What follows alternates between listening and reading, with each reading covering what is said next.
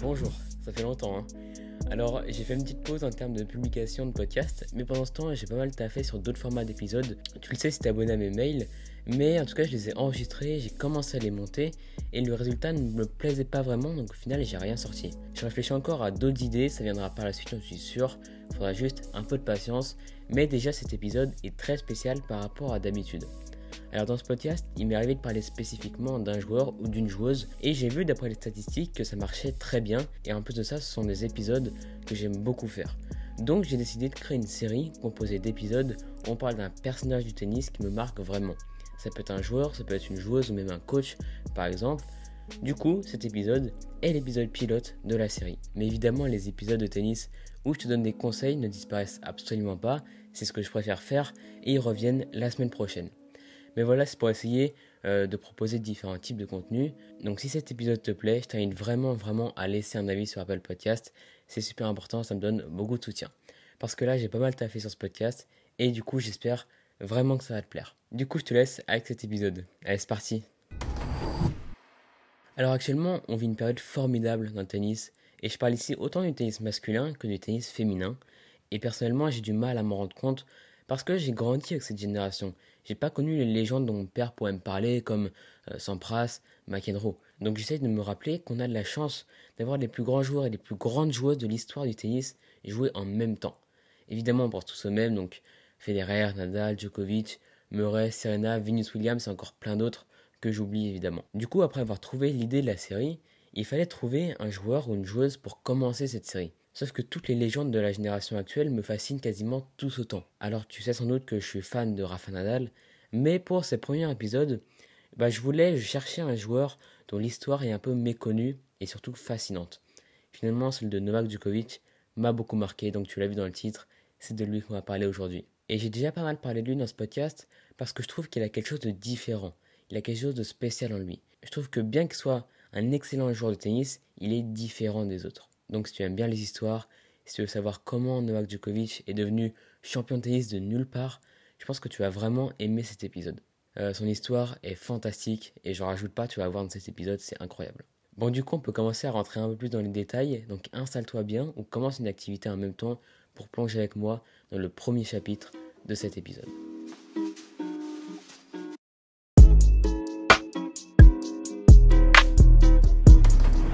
Comprendre qui est Novak Djokovic, je suis revenu à sa naissance le 22 mai 1987 à Belgrade, autrefois en Yougoslavie et aujourd'hui en Serbie. Et ça déjà c'est pas anodin. En termes historiques, géographiques, etc., naître dans un pays en guerre, c'est pas vraiment un bon début, tu peux t'en douter. Alors, pour faire vraiment très large, les pays d'Europe de l'Est sont au cœur d'un conflit géopolitique entre les années 30 jusqu'au tout début des années 2000 environ. Et ce qui n'est pas un bon départ non plus pour euh, être un joueur de tennis professionnel, c'est de naître dans un pays où la culture sportive et la culture en général n'est pas bien développée, en raison des différentes dictatures notamment. Alors il existe quand même certains joueurs, certaines joueuses de tennis issus de l'ex-Yougoslavie qui ont été professionnels avant Novak Djokovic, par exemple euh, Goran Ivanisevic, Jelena Jankovic, Ivan Ljubicic. Tu connais sans doute certains noms parmi cette petite liste, mais en tout cas il n'y a aucune culture tennistique à cette période.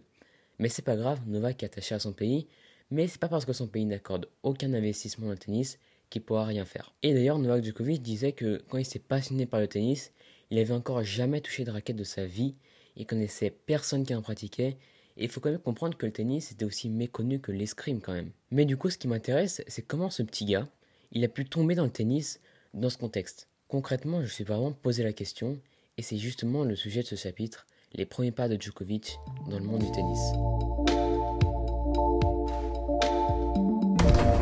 On est en 1992, Novak a 4 ans.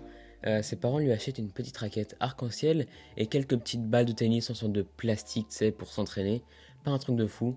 Il euh, n'y a pas de terrain de tennis à côté de chez lui et ses parents ne jouent même pas non plus au tennis. Mais lui, il s'en fout. Il va s'amuser tout seul pendant des heures à s'envoyer des balles contre le mur de la pizzeria de ses parents. Ses parents avaient une petite pizzeria. Il allait jouer contre le mur pendant des heures. Mais dans chaque histoire, il y a un déclic. C'est ce petit élément qui reste en tête qui change tout.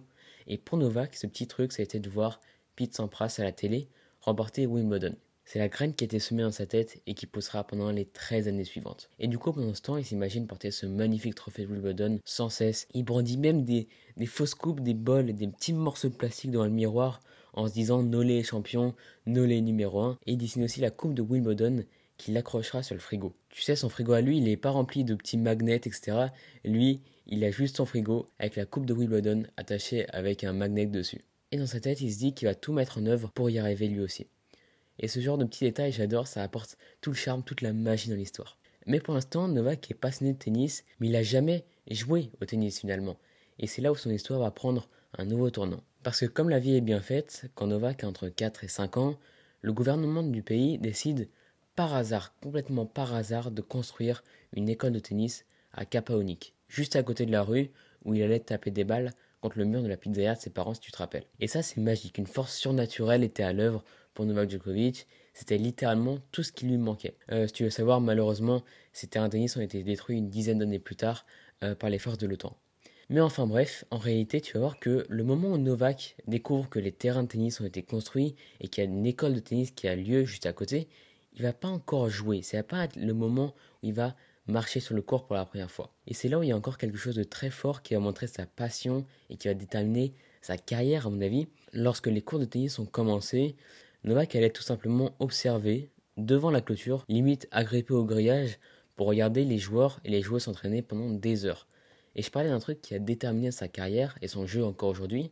Et ce truc justement, c'est qu'il raconte qu'il y avait quelque chose dans le rythme, de la régularité du jeu qui le clouait littéralement sur place. Et ça, si ça n'a pas créé son style de jeu aujourd'hui, bah, j'y connais plus rien à ce joueur. Tu vois, pour moi, Djokovic, c'est le joueur le plus impressionnant quand il faut jouer en cadence, quand il faut jouer avec un rythme élevé, sans faire de faute, près sa ligne de fond. C'était la chance de le voir en vrai, euh, s'entraîner dans un match quand il est dans un bon jour, c'est extrêmement impressionnant. Et je pense que c'est totalement né ici, devant les clôtures de terrain de tennis, à s'émerveiller de ce jeu-là. Et tu t'imagines bien que ce petit garçon qui observait avec des yeux émerveillés les cours de tennis sans jouer ont porté l'attention sur quelques personnes du club. L'histoire est très bien faite, mais tu verras ça un peu plus tard. Parce que pour comprendre l'état d'esprit de Novak à ce moment-là, il faut raconter ce qu'il a vécu. Et son parcours a été semé de rebondissements, semé d'embûches plutôt, et du fait que son pays était en guerre, ça l'a profondément marqué. Déjà que c'est compliqué de comprendre pourquoi son pays est en guerre quand on est encore enfant, alors imaginez bien le vivre au plus près des bombardements. Donc, nouveau chapitre sur un des événements les plus marquants de sa vie.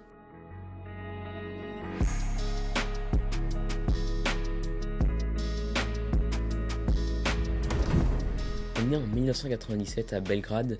Le pays est toujours en guerre, mais le contexte géopolitique se tend encore plus. Évidemment, aucun citoyen n'est pour quelque chose et aucun citoyen n'est au courant, et pourtant les conséquences qui vont être désastreuses bah, vont tomber directement sur eux comme souvent malheureusement. Et forcément, ça va pas manquer pour Novak Djokovic, qui va devoir vivre ça au cœur de l'action.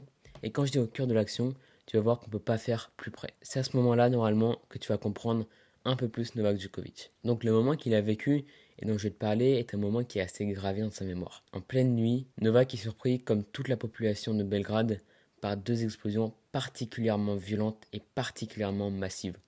Euh, L'ongle des deux explosions réveille tout d'un coup toute la ville t'as les sirènes qui retentissent, t'as les pompiers qui arrivent directement sur les lieux. C'est vraiment, c'est un bordel en fait. À ce moment-là, Novak vivait dans un immeuble, dans un petit appartement avec ses parents et ses deux frères qui s'appellent Marco et Giorgi.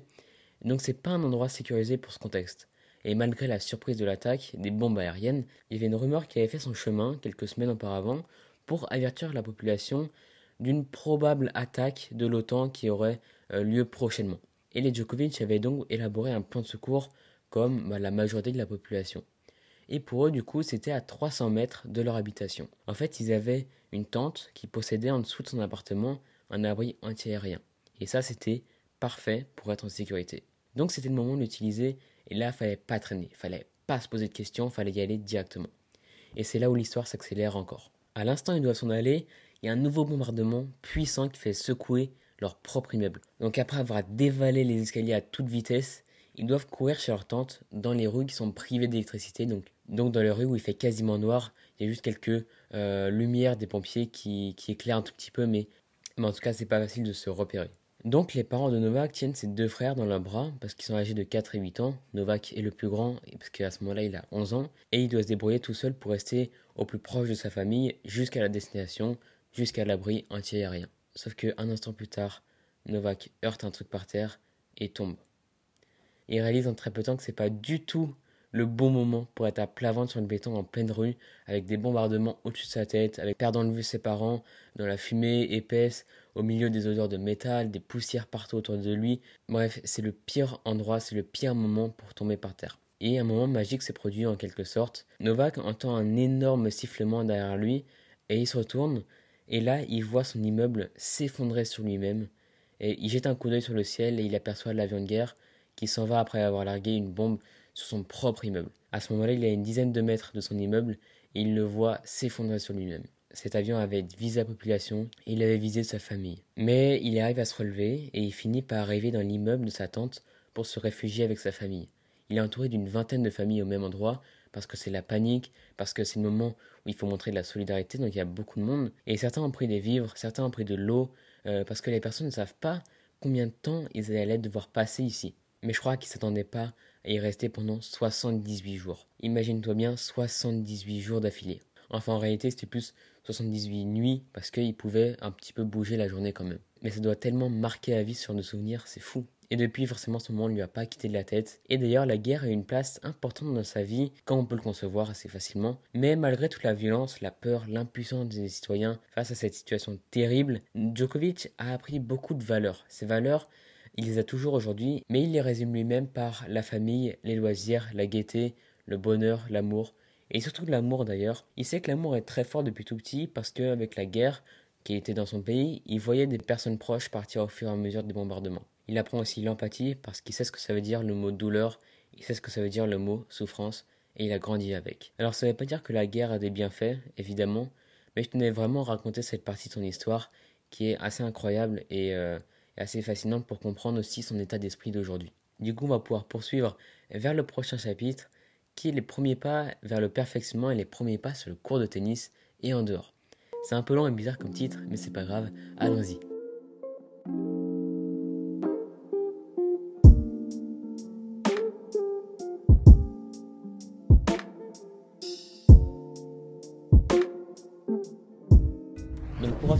Dans l'histoire de Novak, euh, bah, en fait, c'était le moment où il traînait devant les cours de tennis pour observer le jeu. Il était très intrigué. Et forcément, quand tu vois un petit gars passer des heures à regarder le tennis avec une grande attention sans jouer, bah, tu deviens un peu toi-même intrigué. Et là, c'est pas n'importe qui qui vient le remarquer. Par un grand hasard, encore une fois, c'est une femme nommée Jelena Djencic. Tu la connais sans doute pas, mais tu as peut-être entendu son nom quelque part dans l'histoire de Djokovic il n'y a pas si longtemps. Je t'en reparlerai un petit peu à la fin.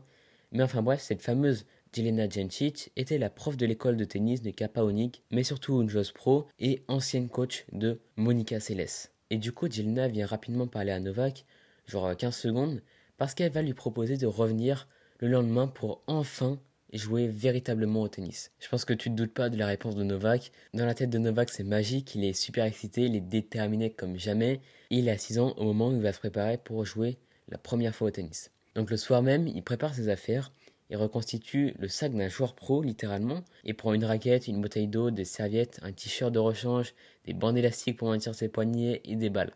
Le tout méticuleusement bien organisé, plié, rangé. C'est vraiment carré dans son sac. Et quand vient le jour J, il arrive sur le cours, euh, il est à peine plus grand que le filet, et il y a Jelena qui est légèrement étonnée, qui vient le voir, et qui lui demande qui a préparé son sac. Et pour apprendre ces mots dans son livre, Novak répond moi-même en essayant de rassembler tout l'orgueil du haut de mes 6 ans. C'est marrant. Et depuis cette session, Jelena va le protéger parce qu'elle a vu en lui son plus grand talent jamais vu après Monica Seles. Pas mal, franchement pas mal, elle a l'œil, on peut lui faire confiance, je pense. Et du coup, elle a vu Novak comme une mission en quelque sorte pour qu'il aille au maximum de son potentiel, au maximum de ses capacités. Mais Novak a participé au plus grand des efforts parce que c'est lui qui voulait aller s'entraîner, c'est lui qui voulait faire plus de tennis, c'est lui qui voulait ignorer ses camarades pour aller jouer au tennis, et sa force de caractère est peut-être aussi née là-bas sans doute. Et Djokovic a attribué beaucoup de crédit à Jelena, qui s'est occupée de lui pour lui faire progresser sur le court, mais aussi en dehors. Et c'est aussi pour ça que Djokovic est un joueur intéressant, parce qu'il est aussi impressionnant sur le court qu'en dehors. Donc Jelena s'est beaucoup occupée de lui, euh, même en dehors du court, comme je disais, et elle a encore vu juste à ce moment-là, parce qu'elle a remarqué que le système communiste dans lequel il vivait bah, il était en train de s'écrouler complètement. Donc pour réussir, il devait s'ouvrir au monde, il devrait avoir de la culture, il devrait connaître plusieurs langues, etc. etc. Elle s'est donc cherchée de lui faire découvrir la poésie, la littérature, la musique, les langues, et tout ça avec le soutien de ses parents qui ont toujours été derrière lui pour qu'il réussisse le mieux possible. Et il s'expliquera par la suite à quel point Novak Djokovic a l'esprit ouvert aujourd'hui. Il parle plusieurs langues, il apprend le piano, je crois, euh, il continue euh, de lire, etc. Beaucoup de joueurs de tennis sont ouverts d'esprit et cultivés aujourd'hui, mais aucun ne surpasse Novak Djokovic alors que lui vient d'un pays où l'accès à la culture est trois fois plus compliqué qu'ailleurs. Et en parlant du contexte, pendant que les détonations avaient lieu la nuit, lui il essayait de lire, et du coup quand le jour arrivait, bah, il allait s'entraîner. Et je pense que c'est quand même important à souligner. Pendant ces années à passer à jouer au tennis et à se cacher pour se protéger des bombardements, Novak rencontre une partenaire de tennis qui a été une grande joueuse de tennis serbe que tu connais sans doute au moins de nom, Anna Ivanovic, et ils avaient développé ensemble les stratégies pour pouvoir continuer à jouer au tennis n'importe quand. En fait, dès qu'un bâtiment eût été bombardé, ils y allaient et ils allaient jouer contre le mur, parce qu'ils pensaient que les avions n'allaient plus les viser. Du coup, il arrivait aussi des moments marrants où ils allaient jouer dans des piscines abandonnées pour jouer dedans, etc. Bref, ils pouvaient jouer partout, il suffisait d'un peu de créativité, un peu de bonne volonté, tout simplement. Et il a appris notamment l'importance de garder l'esprit ouvert et de jamais cesser de chercher des nouvelles façons d'agir. Et ça, je pense que c'est un bon exemple. Enfin bref, ces années ont été à la fois remplies de joie, entouré de ses proches et des gens qu'il aime, et en même temps, il a vécu une enfance très difficile et vraiment marquante. Donc là, on va faire un grand pas pour parler très rapidement de son adolescence, et ensuite on verra comment il a réussi à devenir un véritable champion de tennis hors norme par la suite. C'est parti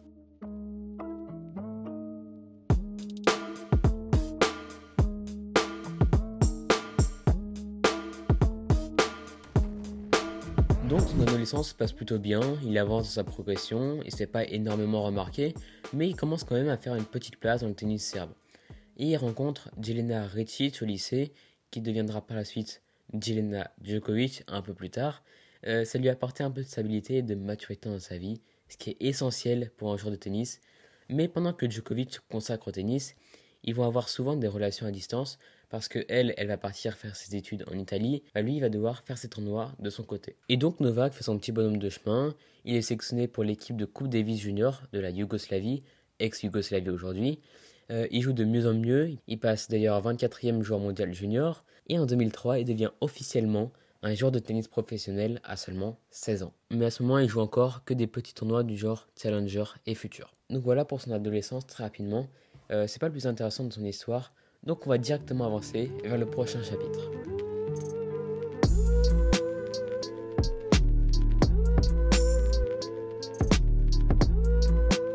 On avance dans l'histoire de Novak à 18-19 ans. C'est le moment où il commence à faire son nom dans le tennis mondial de haut niveau, enfin. Mais pendant cette période de forte progression, un élément, un tout petit truc, va le retenir énormément. En gros, si tu veux, Novak Djokovic, avant d'avoir son physique d'aujourd'hui, parfaitement taillé pour le tennis, c'est-à-dire fin, athlétique, endurant, souple, explosif, etc. Il était vraiment plus lourd, avec plus de gras, beaucoup moins rapide et mobile qu'aujourd'hui. Enfin bref, toutes les forces dont il dispose aujourd'hui dans son corps ne résidaient absolument pas dans son corps d'avant. Et Novak est pas con, il est même très intelligent. Donc forcément il se rend compte que son physique, ou plutôt sa forme, n'est pas du tout adapté au tennis et à sa nouvelle vie d'athlète.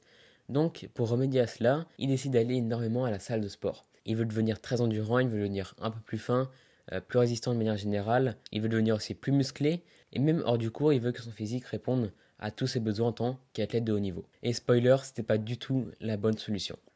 En 2006, en plein match, sous le soleil, mais pas une forte température, genre 25 degrés, Novak affronte Stan Wawrinka, et à ce moment-là, rien à signaler. Il est d'ailleurs dans une bonne pente, il est en train de réaliser une série de 9 victoires d'affilée, il est outsider sur le circuit à ce moment-là, mais ses adversaires le prennent de plus en plus au sérieux. Sauf que le petit élément problématique va devenir très problématique au milieu de ce match. Tout d'un coup, il ressent de plus en plus de douleurs partout dans son corps, il n'arrive plus à respirer, il n'arrive plus à bouger, ses jambes sont clouées au sol, et d'un coup, venu de nulle part, il s'effondre au milieu du cours. Il est complètement vidé d'énergie, donc en le voyant tomber par terre, son père il court pour aller le voir directement sur le terrain, un médecin arrive aussi en même temps, et il le tire eux deux jusqu'à sa chaise. Complètement ailleurs dans sa tête, il peut littéralement plus jouer. Il déclare forfait avec un énorme regret au fond de lui, et c'est pas la première fois que ces symptômes lui arrivent. Mais ça n'a jamais été aussi grave, donc dans sa tête, il pense que sa carrière est déjà finie et que son rêve est donc impossible. En réalité, à ce moment-là, il est plus dans l'incompréhension parce que ça fait un an qu'il s'entraîne comme un fou à la salle de sport, qu'il essaye euh, d'avoir un rythme de vie plus adapté au tennis, mais tous ses efforts lui mènent au même point qu'avant, c'est-à-dire qu'il est plus capable de jouer pendant plus de 20 minutes sur le court sans s'effondrer, et ça c'est un petit peu problématique quand même. Mais on connaît Novak, il va pas s'arrêter là, il veut réaliser son rêve, il veut jouer au tennis et il va y arriver. Nouveau chapitre du coup, sa transformation de son corps et de son esprit.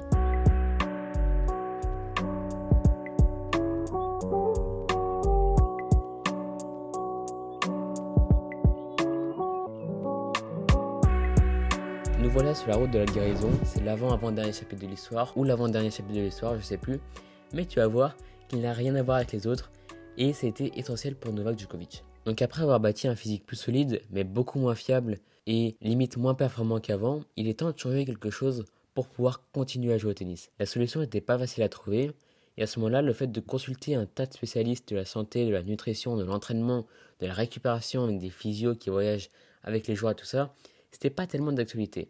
C'est venu un peu après, c'était juste le début à ce moment-là. Ça s'est développé avec Djokovic justement, mais aussi Nadal, Murray, Federer.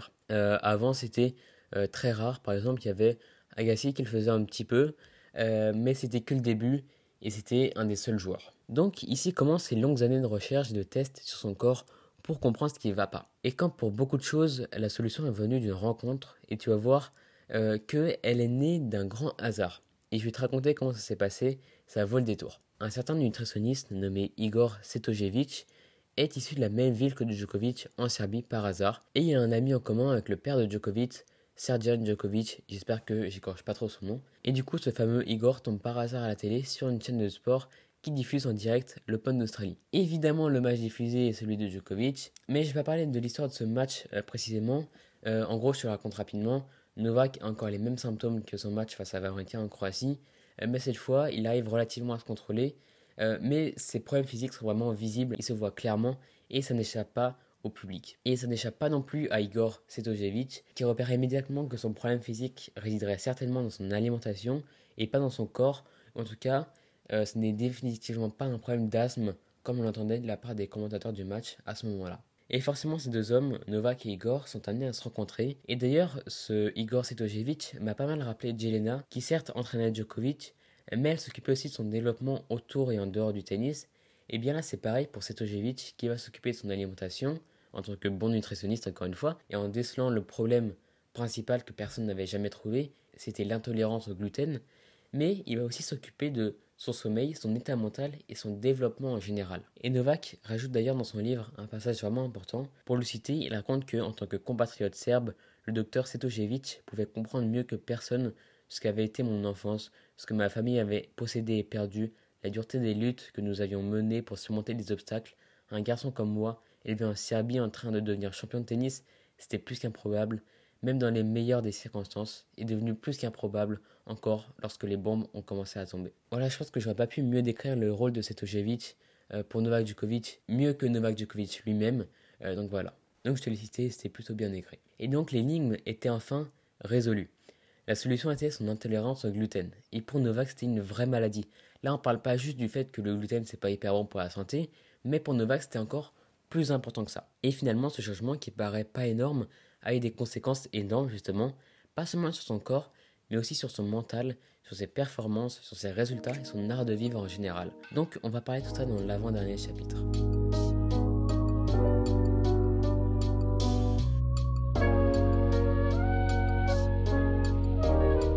Ce chapitre du coup correspond à peu près à la période 2011 euh, jusqu'à aujourd'hui, parce que j'ai fait un épisode chronologique. Et donc, avant de parler de tout ce qui a été positif, on va prendre un peu de temps pour évoquer un élément qui a été très important dans la période de Djokovic, qui a eu lieu euh, assez récemment finalement. Euh, en fait, c'est le décès de Jelena Djencic. On va en parler pour un peu lui rendre hommage et pour se rappeler à quel point elle était importante pour Novak. Elle est décédée en 2013. Euh, Novak était extrêmement attaché à elle, il la considérait comme une deuxième maman, et ça l'a beaucoup déstabilisé qu'elle soit décédée. Surtout que c'était pendant la période de Roland Garros, donc c'était encore pire pour bien jouer. Mais finalement, il a réussi à transformer cette énergie en force et c'était assez beau, je trouve. Donc voilà, ça me semblait important d'en parler un peu à la fin de cet épisode. Bon, sinon aujourd'hui, Novak a réussi tout ce qu'il rêvait étant jeune, c'est-à-dire remporter Wimbledon. Et par la suite, il est devenu une légende de tennis qu'on connaît aujourd'hui, donc multiple vainqueur de Grand Chelem. il les a tous remportés, même Roland Garros. Ça a d'ailleurs été une épreuve extrêmement difficile et surtout extrêmement éprouvante de gagner Roland Garros, euh, car il a échoué sa mission en 2015 contre Wawrinka, et oui, on parle encore de lui, mais je parle bien d'une mission parce que c'était vraiment le cas dans sa tête. Et l'année suivante, il a enfin réussi en 2016. Il avait tellement mis toute son énergie, il avait mis, il avait tout optimisé pour gagner Roland Garros qu'à la fin il était littéralement vidé et une période de vide est arrivée dans sa vie et elle est restée assez longtemps. Certaines personnes pensaient même qu'il reviendrait jamais à son meilleur niveau, mais c'était mal connaître Djokovic. Et du coup aujourd'hui il vise le record de titre en Grand Chelem et en second plan le statut de numéro 1 mondial. Donc il a un peu mis de côté le record de Masters alors qu'il le détenait où il était juste derrière Rafa mais en tout cas il n'était pas très loin. Euh, mais en tout cas cette vision de voir euh, les records bah, Rafa Nadal ne la partage pas vraiment et j'ai failli faire un épisode dessus, euh, mais voilà, je pense pas trop en faire, j'en ai parlé un petit peu là, donc voilà. Mais sinon, je pense qu'il peut arriver à décrocher le record de Grand Chelem. L'année 2020 sera extrêmement chargée pour lui.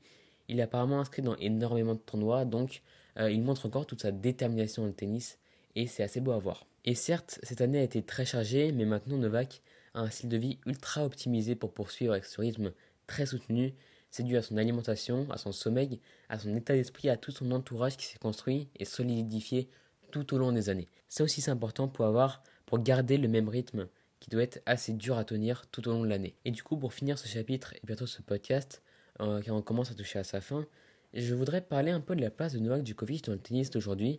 C'est un des quatre meilleurs joueurs de l'histoire, ok, ça on sait, mais il a une place assez différente, je trouve. Il est arrivé un peu après Rafael Roger, et il s'est construit un peu sur eux parce qu'il s'est construit pour arriver à leur hauteur et pour les battre. Tandis que Roger et Rafa sont arrivés à ce niveau-là sans avoir vraiment de rival légendaire à surpasser, et ça change pas mal de choses finalement dans leur place aujourd'hui. Et puis évidemment, son passé est très différent de ces grands joueurs, et ils contribuent à attribuer une place très spéciale que j'arrive pas trop à qualifier d'ailleurs. Enfin voilà, maintenant on va passer à l'épilogue de l'histoire. C'est parti.